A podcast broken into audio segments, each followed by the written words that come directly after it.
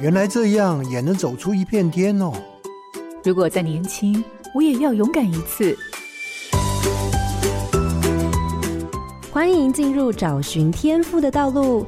这里有故事，有方向，最重要的还有愿意陪伴、勇敢探索的你。我们一起让教育不一样。我是蓝伟莹。我们居住的城市，可能就是一零八课纲真实情境素养教学最好的场域吗？荧光焦点，嘉义女中的在地学习。在一零八课纲中，特别强调真实情境的素养教学。回到教育现场，现在的孩子普遍对于自己城市的生活认识太少。嘉义女中就透过了课程连结在地学习，开设城市探索的课程，让孩子能够亲身感受自己成长环境的文化历史。学校锁定跨界阅读、城市探索、公民议题中的科学素养三大方向，透过凝聚校内老师的共识，串接社区的资源，纳入知识性、伦理性的元素，结合专题导向，提升学生地方认同与幸福感。在这样的架构下，不断演进改进，到现在，学生不仅学到知识，还能提高能力与在地责任。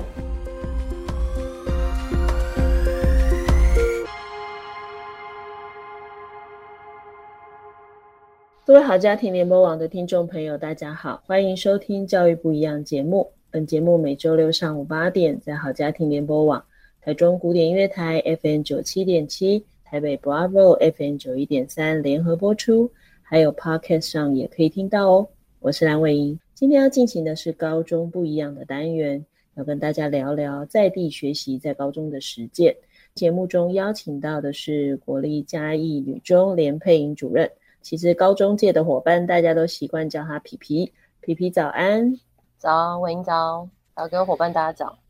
一零八课纲上路之后，强调透过真实情境进行跨领域素养的教学。由于课纲上提供了空间与规范，许多高中都尝试着跳脱传统学科的框架，发展在地连结的课程。这样的课程发展更多的初衷，是因为学生和自己生活的土地连结越来越薄弱了。那因为对于家乡的人事物的过去跟现在都不太关注。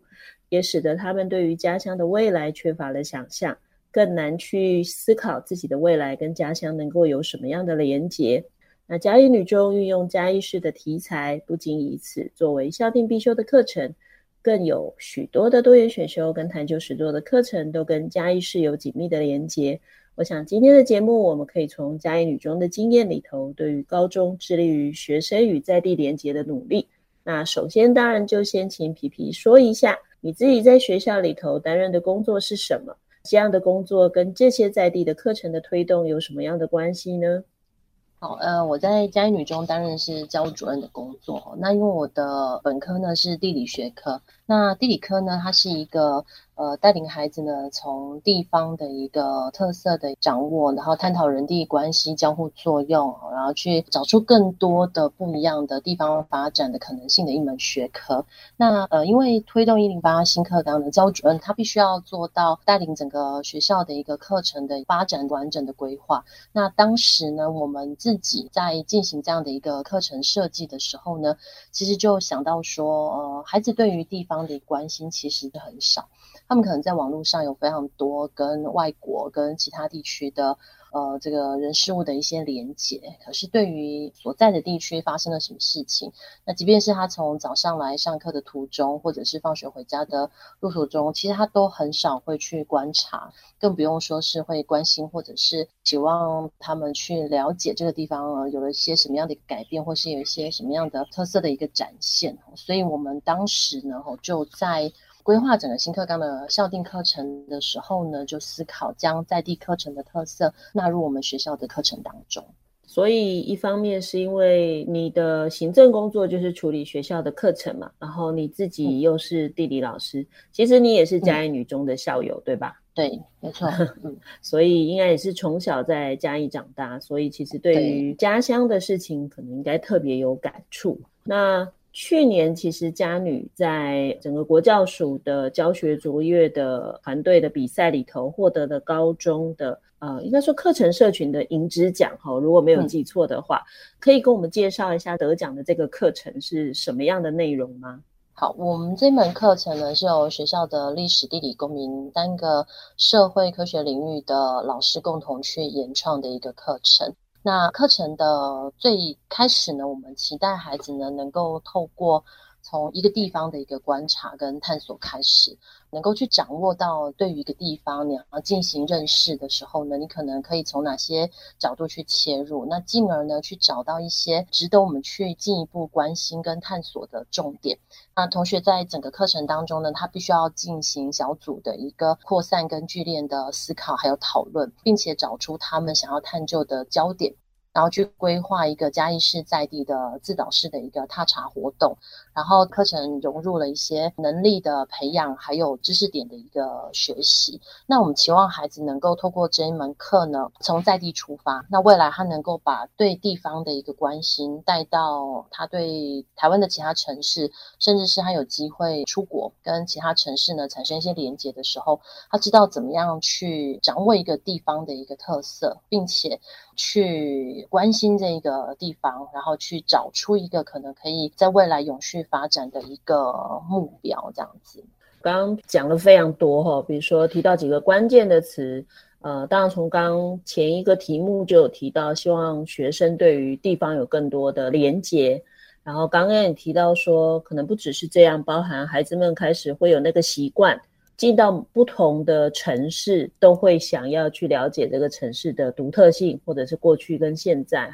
那当然还有你刚刚提到一个永续，那所以这几个其实听起来比较像是，可能是现在很流行在讲地方创生，或者是城乡的永续发展。那另外你又提到了说，诶，这个课你们其实设定了一些能力想要培养。好像有一些资料的部分或踏查的部分、访谈的部分、合作的部分哦。我想这对听众来讲会觉得，呃，负担有点重，因为觉得这个课好丰满，呵 呵就是哇，怎么会这么多哈？我觉得这应该很超乎大家的想象。是过去大家在高中其实还蛮少课程听起来是这样的。你要不要再仔细一点的帮我们分析或解构一下？比如说。先不要讲知识点，好不好？能力来说，你觉得你们这个课最主要培养的是哪些能力？OK，好，在培养学生能力的部分，哦，这一堂课的最开始呢，我觉得我们锁定是。呃，它是以小组的方式去进行。那我们每个小组是五到六位的伙伴成员要一起进行。那希望透过他们在团队合作的过程当中，彼此沟通协调，能够去完成最终的一个老师的一个任务的要求。那大概有几个步骤，就是同学他们会先对整个在地有一些基本的认识。那我们老师会设定几个主题，比如说嘉义市的木都的发展啦，然后还有就是我们嘉义市的一个。目前我们看到的这些美食空间分布，还有就是嘉义地区，它可能有一些政策推动。那这些政策推动在整个议题的讨论或是政策讨论过程当中，它大概的一些历程，这就是一些基本的学生的一些认识。那接下来孩子他必须要进入到就是去思考他们想要做的探究的一个主题。那我们会呃透过一些工具去引导他们去扩散思考，例如我们学校最常使用的。一个是所谓的小花图，透过一个主题和一个待答问题，在这个图形的中间，然后去展开同学的各面向的一个思考跟发展。然后接下来就是孩子要针对他所设计的这个主题，去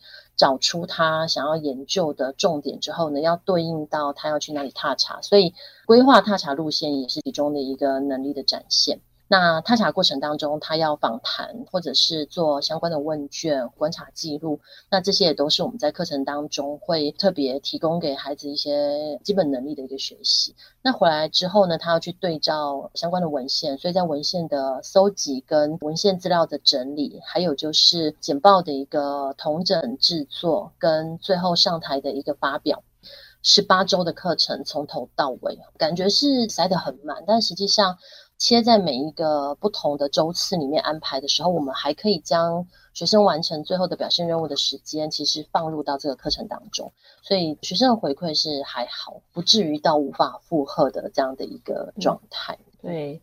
我想，对于蛮多人来说，听起来会觉得这真的很不像我们传统在高中会做的事情哈。你看，高中生不就好好读书，管什么政策，对不对？美食地图可能会关心啦，哈，要去逛一下夜市哈。文化路夜市这么有名，所以其实确实也慢慢开始去带入孩子，让他们开始去关注真实世界，因为下个阶段就要进大学了嘛，可能甚至就开始在选择未来的方向。所以，其实这些接触对他们来讲，其实也是开始去了解真实世界里什么样的事情，其实会吸引他们的注意。那既然我刚刚一直强调一件事，就是这不是我们过去的学习习惯，所以另外一个我的好奇就是，我们这个世代的老师好了哈，比比比我年轻了哈，就是但是我们这个世代的老师其实不是这样长大的。所以我有点好奇的，就是说，那这个课程到底是怎么呃，这个发想是怎么开始的？家女的老师过去做过这样的课程设计吗？呃，其实最开始我们在进入这个课程呢，的确是有一个比较现实的考量，就是说新课纲之后，它课程有一些大幅度的反转，可能很多老师会面临，也许必修课程下降。那我们在校定必修课程的规划上面，然后老师们会提到说，有没有可能用补足的概念去做这样的一个课程设计？那我们学校社会课老师比较有趣的点是说，诶，大家会去思考的是，能不能真的做出一个对学生有帮助的课程？那最开始一定先接触跟地方学有关的这些课程，或者是地方耆老的演讲，然后去。了解一下，像是社区大学，或者是有一些大学端，他可能在做早期地方型的课程的时候，他怎么去切入？那老师们听是一回事，实际上要把这些东西转化成到我们的课程当中，他会再有呃很长一段的一个努力的历程。那我们的课程呢，在一点零版的时候，我们真的就是纯地方学课程。那就以嘉义市作为一个空间，那历史老师就讲他的从过去到现在的历史发展，那地理老师就谈人地交互作用啦，城市的推动，那公民老师就谈政策的制定。可是我们真的实际上执行之后呢，包括说我们最后到底要用什么样的一个任务去评定孩子有没有学到这些东西，还有就是我们搭配了踏查活动的时候，因为嘉义市实在是太小了，从小学到国中都做地方学。那孩子都说，小学的乡土课程，国中的乡土课程，那老师会带他们去一模一样的景点，看一模一样的碑文，进行一模一样的景点解说。那从学生的回馈，我们开始去重新调整二点零版的课程的时候呢，我们就想说，不然我们完全就是以专题的报告为产出的这个目标，然后学生只需要做一件事情，就是把这个主题设定成跟嘉义市有关。可是我们会发现。学生在选择的时候，他只会是在名字上挂上嘉义市，可是实际上他跟这个城市间的连接是非常的微弱的。那到了三点零、四点零，其实那时候老师们是真的蛮着急。那刚好有一个工作坊的机会，我们就把我们这个课程带到这个工作坊来重新检视，然后回到整个课程设计的最初，先去想。这个课程的重要性是什么？我们老师们才再去讨论。如果我们想要做的是带孩子去勇敢的探索他所在的这个环境，并且找出这个环境当中值得观察的重点跟关心的焦点，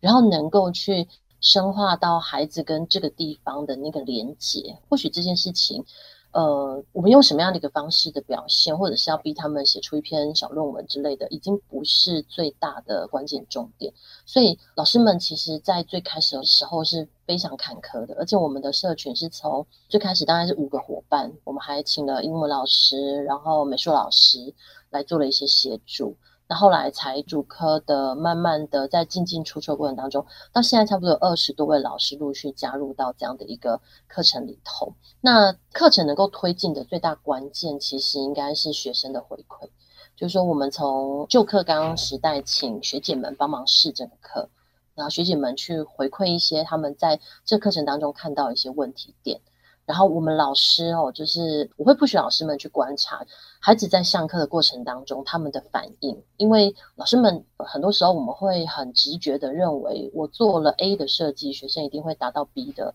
这样的一个目标。那事实上，真正做以后，就会发现并没有这么理想的一个状态的时候，那老师们在灵滚带爬过程当中，我们才慢慢的走到，就是今年已经进入到十点零的一个版本的一个课程，那还是持续不断在做一些修正，这样子。好，其实刚刚皮皮主任讲的非常多哈，包含大家听起来会觉得，哇，这课到底是做几年到十点零哈？呃，确实啦，我几年前在一个工作坊里头，刚好有机会跟社群的老师对到话。那其实台湾的老师应该怎么说？就是太期待给孩子们比较丰富的内容，甚至大家都蛮期待说，可不可以孩子做出一个好像很正式的东西。然后到后来，因着很想要塞很多东西给他，或者是很担心他做不好，所以其实我们还蛮容易在课程的过程里头给了太多指引。甚至指导，然后也希望结果是很正式的。所以做着做着开始，诶，我们就会发现一个问题。我一直记得当时老师们跟我说，我还问了他们一个问题，说：你们的学生应该期末做出来的东西都长得差不多吧？哈，那我觉得老师那时候那个表情很可爱，马上跟我说：对耶。我说应该是很无聊吧？哈，就是那个成果发表会一定超级无聊，因为听起来那个课程就是很安全。我说的很安全是至少。不会出现老师无法控制的事情。当一个课程越安全，所有的学生都走在同一条路上的时候，想当然，呃，他所有人做出来的结果都差不多。嗯、好，所以听到后来大家都觉得无聊。那这个大家也就是呃，皮皮刚刚说的，就是说老师们可能开始学着，我可能要放手。我到底为什么要做这个课？哈、嗯，就是那个小论文很重要吗？还是？跟嘉义产生连接才是重点。那要帮孩子限制这么多呢，还是就是放手让他们去看他们想看的事情？所以其实这一路走来啊，就会发现他已经不单是课程设计了，也就是说，好像最挑战老师的反而不是课程设计的技巧，好像更多的是对于学习者的想象的这件事情，而且也回应到就是过去的教学可能是非常知识取向。啊，就是我一定要让他认识很多事情，但是听起来这门课走到最后，比较关键的是态度，嗯，啊，因为他之所以成为家女的一个校定必修，我们着眼在对家义产生的意义。那像这些转变呢、啊，我的想法是，它一定不是工作方就能够促成的。你刚刚有提到说是学生的回馈，那当然学生不会总是回馈，你在旁边观察，包含你自己也成为社群的一份子。你怎么去看学校老师的专业的成长？就他这个成长跟这个转变到底是怎么来的？我们这门课程啊，实际上实施这六年下来，嗯，每个礼拜都会共备。那每个礼拜共备的时间长度不一定，有时候我们可能半个小时讨论一下大概前一堂课实施的状况，那接下来的一个发展。那我觉得养成一个持续对话的平台，而且是安全的对话平台。其实是整个社群在推动过程当中很重要的一个关键，因为学生的回馈，他可能各班级上课的一个感受，然后呃，老师们愿意把这样的一个回馈意见，或者是他观察到的重点，抛到这个社群当中来讨论，才会是找到那个解方的关键。哎，我们可能在社群讨论的时候，才会发现到说。原来我们原先预想的这样的一个状况，学生是做不到的。像我们得奖的这个版本是八点零版本，可是八点零版本之后呢，哦，在九点零跟十点零，我们都面临了很大的一个冲击，就是我们所以为的原来适用在学姐身上的很多音架，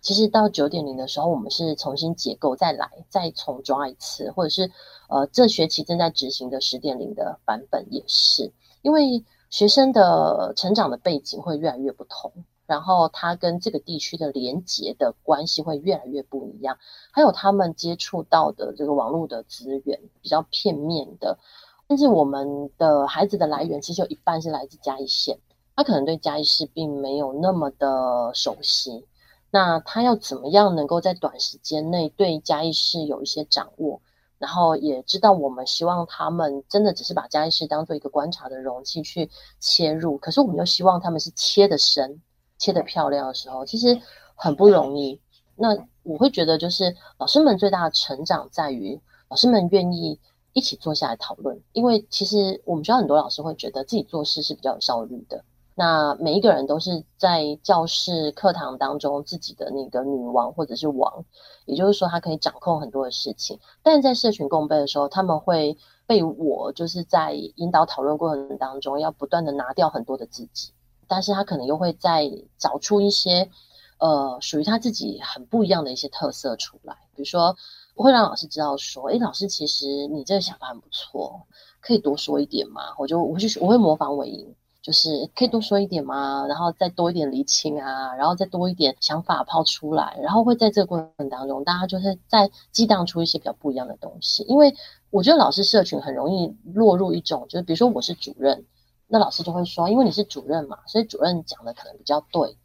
可能的原因很好玩，他们说，哦，主任你比较常出去外面见世面呢，所以你会比较知道，或者是你是主任的关系嘛，反正我们只是老师，所以你说了算。可是我们的社群会变成是说，哎，很多比如说很年轻的老师，反而他们讲出来的一些话，或者是他们的一些观察点，会被比较资深的老师给接受。然后老师们在讨论过程当中，比较不会去否定每一个老师所提出来的各种可能性。那我觉得这是在老师的职业生涯当中，我觉得是很重要的一个成长。因为如果我们没有办法发现，其实自己可能透过讨论可以成长更多的时候，那他就会满意于他自己现在的状况。所以如果要说老师们的那个成长，我觉得应该是这种感觉吧，就是。大家一起参与讨论，然后尊重彼此的想法，而且会去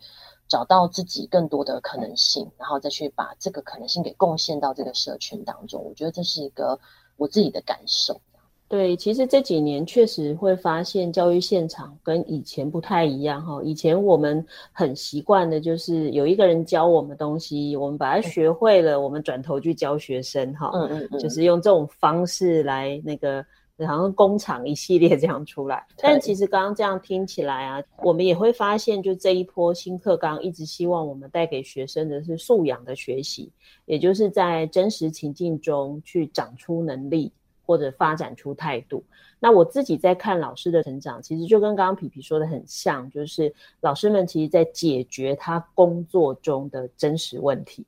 所以你才会到十点零版哈，我怕我再过两年问变二十点零，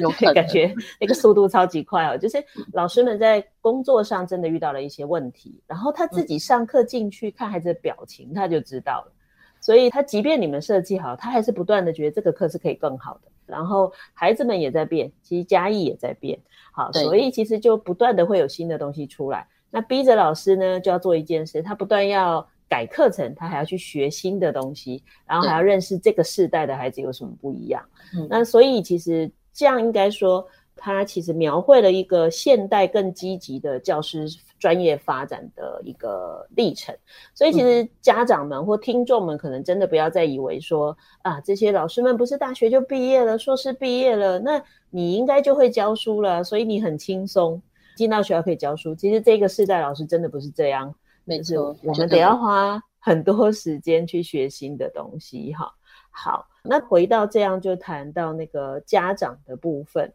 好，所以其实我们的老师真的要花蛮多的力气在做这样的事情。那当然有一个问题是，我也很好奇的哈，因为南部的学校啊，我自己成长是在北部哈，我教书的环境也在北部。那后来开始去接触很多中南部的老师。就会不断的告诉我说，嗯，中南部的家长或中南部很多的学生很想考医学院，然后很在乎很多事情哈。所以当你们要让孩子花那么多时间在做这样的事情的时候啊，尤其是嘉义女中是嘉义区第一女校，在南部要推这样的课程，呃，容易吗？我觉得啊。中南部的家长对职业的想象其实真的比较没有那么多。比如说，我们可能看到的平常就是有工作机会的很多，就是在医疗院所啊这些哦。当然，这个工作可能会让家长觉得很光荣。那我们学校在推这个课程的，像逻辑辩证的课程，做了很多不一样的一个课程的尝试，然后探究与实做这些。我们在一开始推的时候，其实家长的阻力没有那么大的，关键是。学习不是断裂的。今天绝对不是说我把学生的所有的时间塞好塞满，不断的超前很多的学习，或者是补足很多的学科学习，他就能够做到可以录取医学系啊。那那这件事情当然也是你从考试招生的整个制度的一路的发展严格下来，我们其实我们学校的孩子可能会获得就是教授的肯定，比如说他们的思辨力很好，他们的逻辑、说话的一些应对，然后他的态度这件事情。从一零三学年度到一零八之间，我们花了五年的时间做了一些课程的盘点跟整理，把每一门课程究竟我们去组织架构起来，知道。所以其实家长进来之后呢，在这样的一个课程的推动上面，倒是没有很明显的一个反弹。而且我们也有衡量需求的一些能力的培养上面，其实他从高一可能就开始建构基础，然后一路就打底。所以在高三这一届，家长提供的一些反馈，还有我们的学姐的一些回馈是很不错的，大概是这样子。这样听起来就是至少不会让家长跟学生觉得学校在做无关于他们未来的事情，所以。即便学生很不习惯啦，因为我应该这样说，这几年的高中现场最辛苦的就是这些孩子们在国中可能很少以这样的方式学习，所以一到高中就会有那个很辛苦或者是很挣扎或很反抗的情况出现，但也是多亏了老师们坚持下来，才能让一个好的课程。或者是对于一个地区好的理念被实践。那我想，刚刚我们谈了非常多嘉义女中为什么要发展他们属于嘉义市的地方学的课程，这背后的理念是什么？那我们也听了很多过程中老师们。为了能够帮助学生，到底自己做了多少的突破？那这个课听起来，孩子们可能要跟整个嘉义市有更多的连结。所以我有点好奇，这样的课程推动的时候，有没有跟地方有一些合作呢？那如果有的话，学校跟了哪些地方的资源产生连结呢？这个课程呢，我们最开始在研创的时候跟。嘉义大学的应用历史学系有比较多的一个接触，然后也由教授这边做了一些协助。那另外就是跟市政府的一些相关的机构，像是文化局，还有就是呃木度二点零的这个计划的一些执行的单位。那还有一些场馆，好像是嘉义市的美术馆、博物馆、文化中心，还有这个文创园区这些地方，然后。像是我们比较熟悉的地方的耆老之类的，也都有一些连接。那连接很广，主要的关键在于，就是我们后来是以学生作为自发去找出他们想要探究的主题，然后再进行相关的城市探索踏查。所以，如果当学生他们可能找出来或想要去呃探究的那些机构不在你们原来的预设里头。那这部分是学生自己去联系，还是学校会帮他去接洽？嗯，我们会确认孩子想要联系的这个机构之后呢，我会协助他们发出相关的邀请。如果说呃老师们有人脉，因为有一些机构组织说真的没有呃熟人去做一个联系的话，可能孩子他也不那么容易就能够联系到这样的一个机构组织。那老师也会稍微协助，不过。大概有八成以上的工作是由孩子这边要去承担，这样子。嗯，那你们会不会很紧张啊？你知道，知道有些学校是这样，很怕孩子失礼。你你听懂我的意思哈？就是真的，我遇到有一些高中老师会觉得 孩子会不会讲的不得体的话、不礼貌啊、很唐突啊，结果害得学校被别人误解。你你们老师们会有这种焦虑吗？我们有，而且我们这个情况呢，在五点零、六点零版的时候发生了几个还蛮严重的状况。包括说，我们的学生可能写了 email 邀请对方接受访谈，那其实对方并没有回信同意，可是我们的孩子在踏查的时候还是到了现场。那学生也很可爱哦，他就是使出哀兵政策，他就眼泪立刻涌上眼眶，然后说。可是我们已经到了，可以拜托老师接受我们的访谈吗？呃，通常这情况其实后来都是有惊无险的结束。不过我们的老师就开始思考，可能还要再多确认一些细节，比如说孩子在发信的时候，那对方会怎么样回信才表示是有确认？老师们就是会再帮孩子多做一些。确认的工作，然后还有就是，我们也加入了一些比较不一样的课程内容，比如说，他今天如果要邀访或者是参访这样的一个内容，应该怎么去续写？就是孩子必须要讲交出来之后，我们老师可能会帮他们确认是否恰当。嗯，那我们目前听起来就是说，大概只有某一些，比如说像我们家有一些在地的那种文青咖啡馆。那呃，后来老板都蛮拒绝我们学生去访问，因为我们的课程其实那个时间通常都是他们工作最繁忙的时候，孩子就会在访谈过程当中会有点打扰到人家的工作啊。即便我们今天的目的不是去喝咖啡，或者是去感受这个咖啡厅的氛围。我们可能是要去了解他当时是申请了什么样的一个计划，那为什么做了这样的一个咖啡厅的一个设计，然后这个老屋的再利用的一些概念。可是就是，呃，老师们是真的后后期我们有介入比较多。那我们有老师讲过，就是说可不可以就是我们框限一些场馆，孩子就去这些地方就好。那后来大家的讨论也是有把这个想法给拿掉，因为我们真的很希望孩子是走出自己不一样的。观察的发现，因为如果是老师都已经帮他们规划好了，其实这样一门课程，它会失去我们希望有更多可能性的期待。所以其实应该这样说，就是老师们在设计课程中才发现，原来他们很多以为不会发生的事都发生了。突然之间，这个探究的课程就多了一些要教的能力。对，啊，不过它就真的很真实哈，我们才会发现说，哦，原来这一代的孩子在互动上可能不太清楚。原来讲完还要等人家回报，对，没错。或者是我写信给你，你好像就应该接受我的邀请。我以前在带我的专题学生的时候啊，我我那时候我也是请他们要写信去给教授们。那我记得我那时候就跟他们讲一件事，我说教授没有义务必须要接受你的拜访。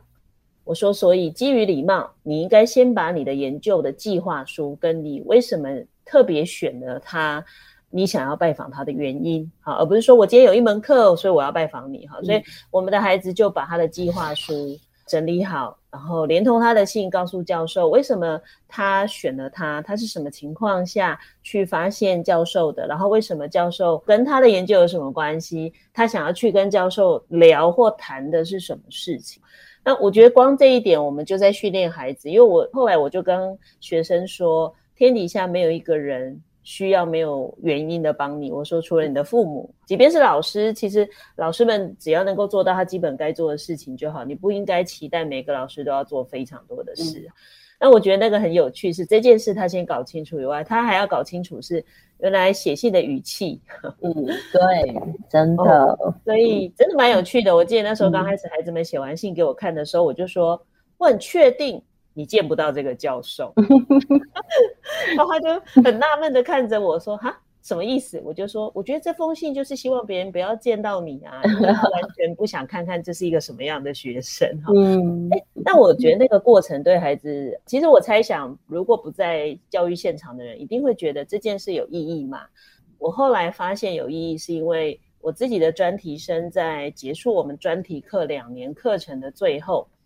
他们其实最后站起来回馈，而且告诉父母的是，这一段过程他突然体会了一件事情，就是为什么这个世界会有这么多跟我不认识的人却愿意帮我。嗯嗯，所以那个孩子告诉我，他将来一定要帮助更多他不认识的人。真的，嗯，后来他也真的这么做了哈。所以我觉得这个是很多家长单看课程，或者是看着孩子们在忙碌的事情，会觉得。这到底在搞什么哈？或者是，嗯、但是其实，在我们来看，这个就是他成为一个成熟的大人非常重要的事情。没错，对。那当然，从这里来看，就是我刚刚在前面有提说，皮皮自己也是家女的校友吧，哈、嗯。那所以，其实这一群学生对你来讲还不只是学生。那你在做这一门课哈，你自己在家女念了书，毕了业，回到家女当老师哈，然后到现在能够开始带着伙伴们做这门课，我绝对相信你在做这门课的时候，你的情感其实是不一样的哈，你一定有更多的期待在里头。那你自己怎么去想？以你自己的身份，你为什么想要为你的学学妹们哈，没有学弟哈，学妹们 去开发，或者是为你的母校去留下一门这样的课程呢？现在这个时代啊，网红的文化就是热度很高，讨论度很广，可是很浅层。那我们自己在观察孩子，就是他会认为他对一个地方很了解，或者是。很清楚掌握，其实往往是源自于几部影片，非常浅层的一些介绍。那这些浅层介绍，它其实会让我们对一个地方的认识受到局限跟狭隘。如果说我们又是走传统的，就是比如说以老师安排踏查的方式，以现场有耆老解说的这样的一个形态，想要带孩子去深入的对一个地方去认识跟产生他对这个地方的情感，我个人觉得一定做不到，因为对孩子来说，还嗯，我我自己的小孩也是这样，就是他想要主动关心的事情。他觉得有意思的事情，非得要先触动到他自己心里面那个愿意打开那个开关，然后去感受到说，哎，这些事情可能对我来说是很重要的。这件事情可能是我必须要在我高中这个阶段有机会，应该要去看是探索也好，或者是呃有机会去跟这件事情做一些连接也好。那我会觉得其实。我自己在做这门课程的时候，从最开始真的只是希望说，哦，就是发展一门校订课程，那至少把新课纲快速的推上路。到后来，就像呃文颖老师刚刚说的，就是我会开始去想，如果我可以让这些意义真的是更深入到孩子的心里面，那孩子会去回馈说，诶，透过这样的一门课程，他其实真的感受到，就是住在这里觉得很骄傲。或者是住在这个地方，觉得哪些是生活周遭所看到的这些人事物，它充满了意义，然后对他来说，他会开始想要去关心，然后去关怀也好。我觉得这个是在设计这门课程上面，我觉得我可能会真的是在这几年来，我会不断不断的一直拉着我们的老师，然后持续的再去把这个课程很坚定的往下走，蛮大的一个关键。那那我会觉得家里的孩子其实更需要，因为我们学校很多孩子其实都被家长保护的非常好，甚至我们有很多家长每天这样接送小孩，也担心孩子太累啊，一定要在车上就是睡觉就好，千万不要观察，不要耗费眼力啊。但是我会觉得好可惜，比如说呃哪些地方有新的招牌，哪些地方有不一样的店家，这些店家产生的意义是什么？我为什么嘉义市有一些？不一样的改变，真的从一点零到十点零的课程，其实光是嘉义市，光是我们学校附近那个改变之大，是很惊人的。可是如果孩子没有用心去观察、去发现这样的改变，其实是没有意义的。那怎么样去触发学生的那个打开他们那个开关？我我觉得是我在做这门课程啊，真的是投入特别多，然后很希望能够。有一些不一样的发生，哦，就是这种改变发生的一个一个心情，这样子。就是一所学校的存在啊，其实往往不只是把孩子的某个阶段完成，其实有时候常常是连接一个地方很重要的节点。其实刚刚皮皮讲到后来，就是原来其实只是想完成一份工作，对吧？原来对，对，做着做着做着，哎，发现了原来这件事是有意义的。嗯，尤其是看到呃学生其实真的产生了一些质变，就更确认了这件事非坚持下去不可。对，当然你刚刚说最早我们的社群有五六位老师，到现在二十几位老师，可是家女其实是一个大校哈，其实老师是很多的，所以我很好奇的是学校里头其他不是这个社群的老师，他们是怎么看待这一门课呢？呃，我觉得如果用我们去年参加教主奖的经验哦来回馈，因为我们其实很少知道其他科的老师可能对我们这个社群跟对这个课程的一个看法。那我们那时候就是同样委员就入校嘛，然后就要求非社群的老师要接受访谈。那后来委员的回馈是这样，我们非社群的老师提到说，我们这门课程的努力投入让他们很感动。那个感动是原来坚持做一件事情，然后从头到尾很踏实的，然后很坚定的往下走，其实就有机会走到这个很不一样的一个一个呃成果的展现。比如说我们数学课老师就说：“哎，看我们这个社群发展的过程，他带到他们科里面，在做一些课程的讨论。其实那种那种。”就是社群的那种团队的动能是被影响带起来的。那另外就是我们有些老师的回馈是说，这门课程设计的真好，是因为我们刚好在高一打了一些基础。比如说，呃，我们二年级以后很多课程，孩子都需要做简报啊、发表、做专题的报告。那我们这门课程在高一的时候打了很多能力的基础，那升上二年级之后呢，孩子在做这些呃相关的一些表现任务的一个准备的时候，其实老师们会发现他们怎么做的这么好。那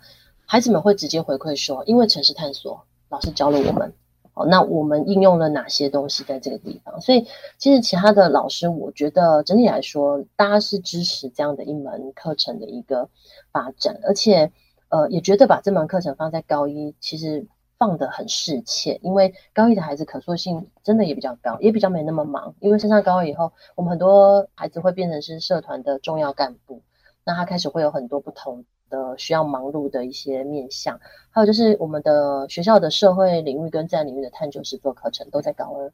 所以你如果有把这门课程摆到高二去的话，其实孩子可能那个相对负担又大。那老师们会觉得，就是高一打一下这些基础的能力，那些素养能力，然后真的对于他们在高二、高三的一个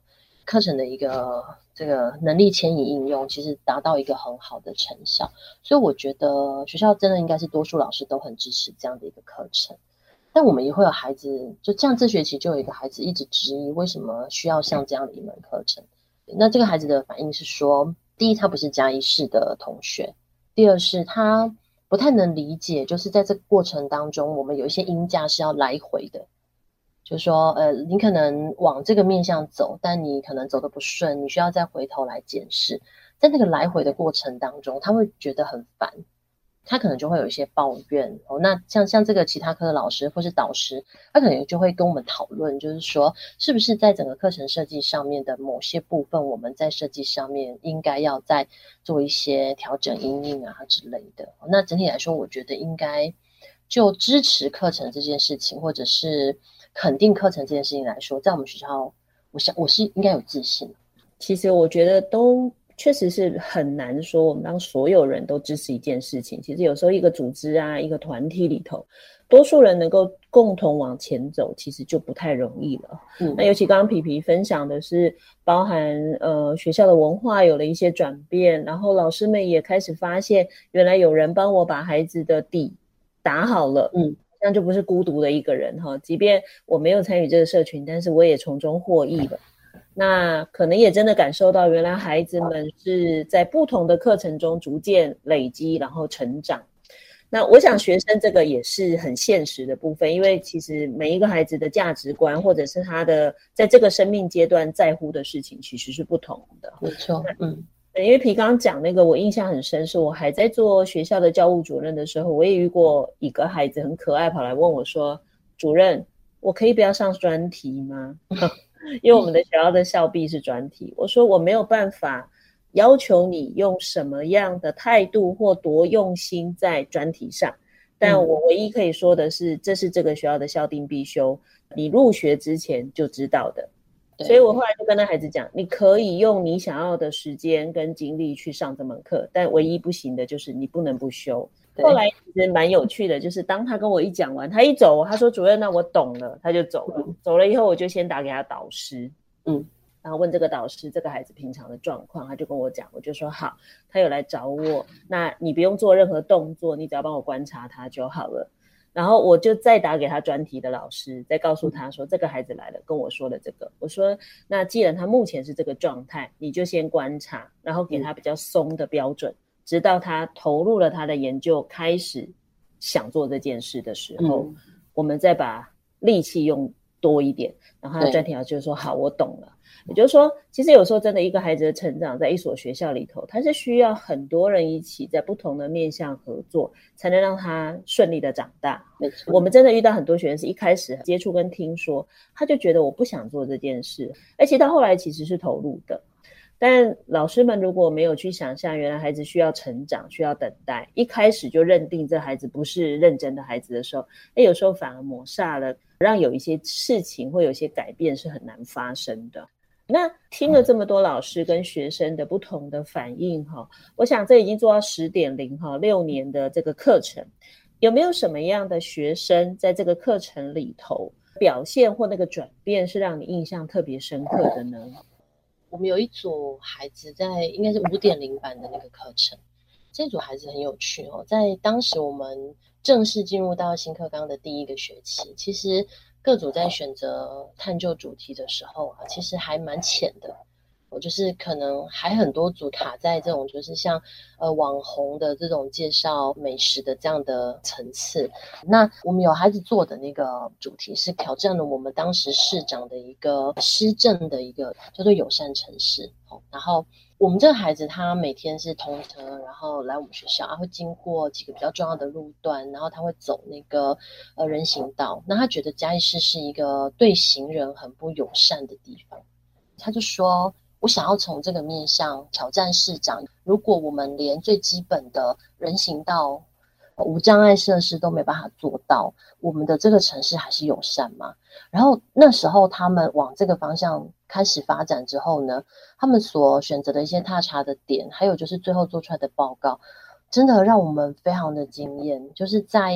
正式新课纲第一届哦，真的是会觉得好棒哦，就是这些小朋友的那个状态相当不一样。那另外一个就是，呃，我们有孩子做的那个城市探索主题是跟城市行销比较有关系。他从就是嘉义这几年开始去做很多的不同形态的城市行销，比如说我们例行年底有管乐节，然后在去年前年的时候还做了一个叫做日环食活动，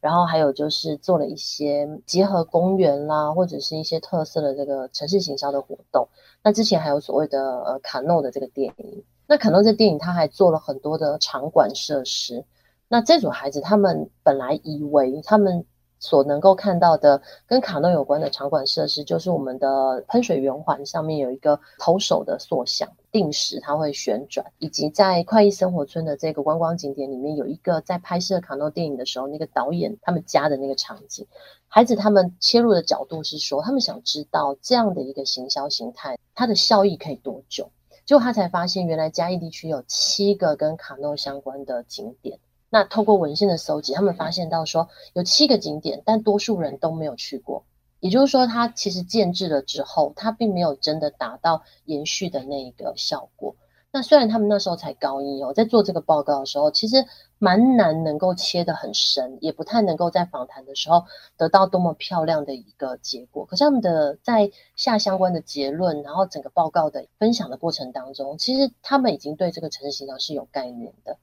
那孩子在高一就有这样的想法的时候，其实对于他未来如果实际上念这样的科系或从事这样的工作，对整个城市发展的规划，其实会有更不一样的开展的角度。我觉得这两件事情，这两个小组的一个报告是真的让我觉得印象非常的深刻，而且也让我更有信心。其实我们的孩子是有机会哦，就是走得很深，然后是可以超乎我们老师原来的担心，或者是我们会觉得他们是做不到的。这个把这些疑虑其实是可以放掉的。嗯，我想刚刚其实听了这么多，听众朋友应该跟我一样哈。虽然跟皮皮也常聊学校的课程，可是我们有很多事情不见得谈到这么仔细。不管是学校老师的改变，或者是学生的一些发现跟改变，那我想虾女算是很幸运的哈。我所谓很幸运的意思是，绝大部分的同事们都支持这件事，家长们也没有提出太多的疑虑。那多数的孩子们也能够慢慢在课程里头发现这个课的意涵。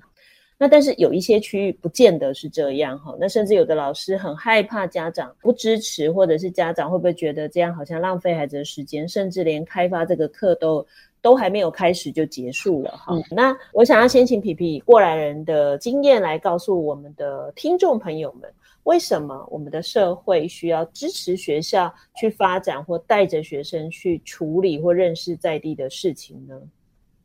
回应一下文莹老师说的，就是老师们有时候为什么会没有信心这件事情。我觉得台湾社会在看一件事情，有时候我们都会先确定就是它的效益如何，然后这个效益我们会希望比较是快速的，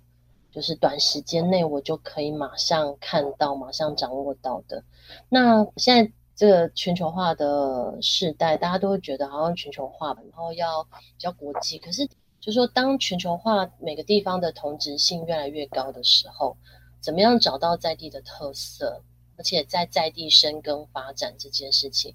才会是一个孩子在未来有机会跟别人竞争的很重要的一个，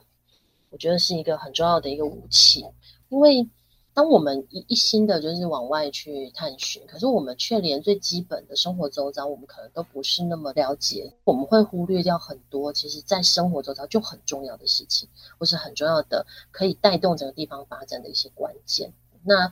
我们的孩子其实包括我们家长也是，就是大家都会很担心说，学了这些是不是就会让课业就不好啦？然后是不是就真的没有连接？我真的。觉得每个人要把一个观念给建立起来很重要，就是所有的学习都不会是断裂的，每件事情的学习都会在不同地方、不同的时空场景，就是产生它不一样的意义。今天我们看孩子在做这样的一个在地学的一个学习跟认识，如果他真的能够去学到一些很重要的能力，并且找到他关心跟关怀的那个焦点的时候。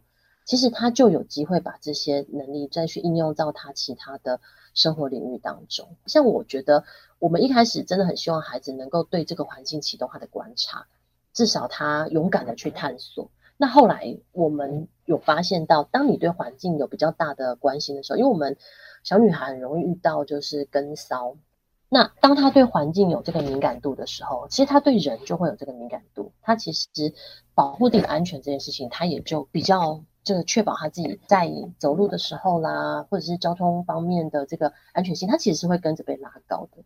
然后我们在课程当中，真的不是只是学一个地方的基础的这些背景知识，而是透过这些能力，然后他真的是可以应用到，他也去认识其他的城市、其他的地方。我会觉得老师们可能担心，就是也许家长的压力是一个，但我自己的观察，我觉得家长压力好像。不必然那么深，很多时候像学校端会担心说，那我做了这么多课程的设计，学生还要去踏查，那行政端会不会协助？呃，有的人会以为说我可能只是个教主任，那我在做这个课程的时候，我是用主任的身份，那更多时候我其实是用行政的角度还去协助老师。比如说我自己在开发课程的时候，我就会去想，如果行政可以帮老师再多完成一些什么样繁琐的工作，那么老师就会更有勇气。去把这个课程做好，那孩子的整个课程的推演的过程当中，一定会有一些我们无法期待的可能突发的状况，但这时候也都不用太担心，因为我们是有伙伴的。比如说，我们一次社群共备八个老师、十个老师、十五个老师，老师们在讨论的过程当中，其实就是一起在帮助每一位老师解决他在课堂上面所面临的个别的孩子的问题。那大家从不同的角度去切入的时候，其实孩子问题也没有那么的难。那孩子他们的各种各样的可能性会刺激我们老师也会跟着成长。那我觉得他是会达到一起共好的效益。所以其实我会觉得。去透过课程，然后带孩子能够从关心在地出发，那引导他们去找到他们真正想要关心的点。其实这件事情真的很重要，而且可以改变这个世代的小孩。他们真的对很多事情都漠不关心的这样的一个，呃，我们其实有点焦虑。他真的对什么事情都提不起兴趣的时候，其实是很可怕的一件事情。那在地学是一个很好的一个切入点，对地方从自己生活周遭。开始展开，真的要鼓励大家，就是勇敢的踏出去，然后不要担心，就是做不到。那我们的老师在整个过程当中，就比较不会去负面的去谈这件事情，就是诶，这件事情我们可能有更好的解方啊。那学校能够帮我们协助什么？那我们自己可以帮助孩子什么？那孩子也会回馈给我们。那我觉得这是大家可以一起努力。真的是不要担心，也不要把担心放在前面，因为很多时候你其实做下去就会发现也没那么难。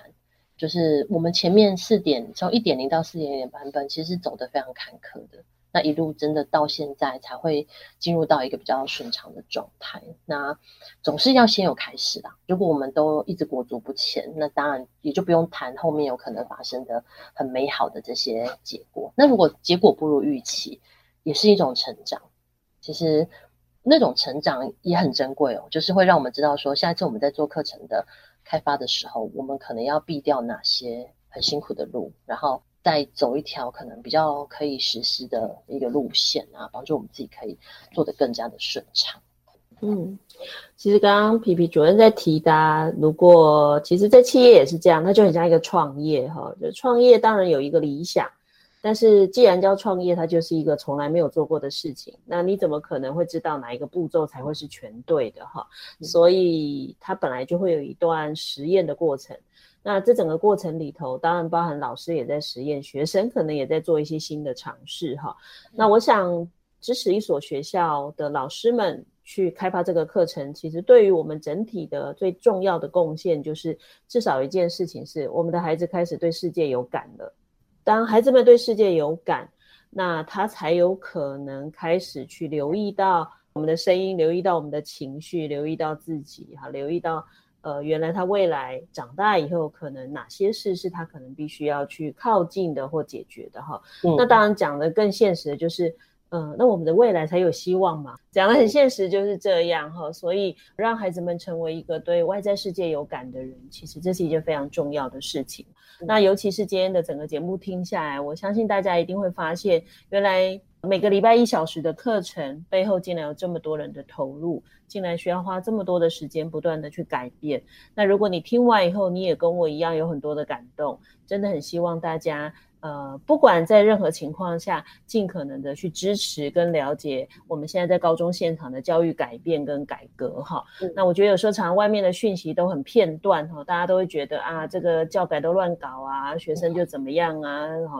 那事实上，从我们的节目《高中不一样的主题》，我们都会不断的去听到很多高中的现场在告诉你，其实还真的是有改变的哈。这也就是我们为什么要持续的支持这些愿意投入的高中。去做教育改革很重要的事情。那我想今天非常谢谢皮皮主任带来这么丰富的分享，也很感谢学校的老师们愿意为学生做这么多的付出跟努力。那也希望我们的听众朋友，就是我刚刚说的，我们大家要持续的对高中现场的改变跟付出给予更有力的支持。谢谢皮皮，嗯、谢谢文音，谢谢。感谢您收听今天的节目，欢迎大家上脸书加入教育不一样的粉丝团。如果您对节目有任何的疑问或想交流的感想，都可以上脸书私讯或留言，我会安排回复。接下来也请您继续锁定好家庭联播网台北 Bravo FM 九一点三，台中古典乐台 FM 九七点七，也邀请您上 Podcast 上搜寻订阅教育不一样。感谢国立嘉义女中连佩颖主任今天的受访。我是蓝伟英，教育不一样，我们周六上午八点见。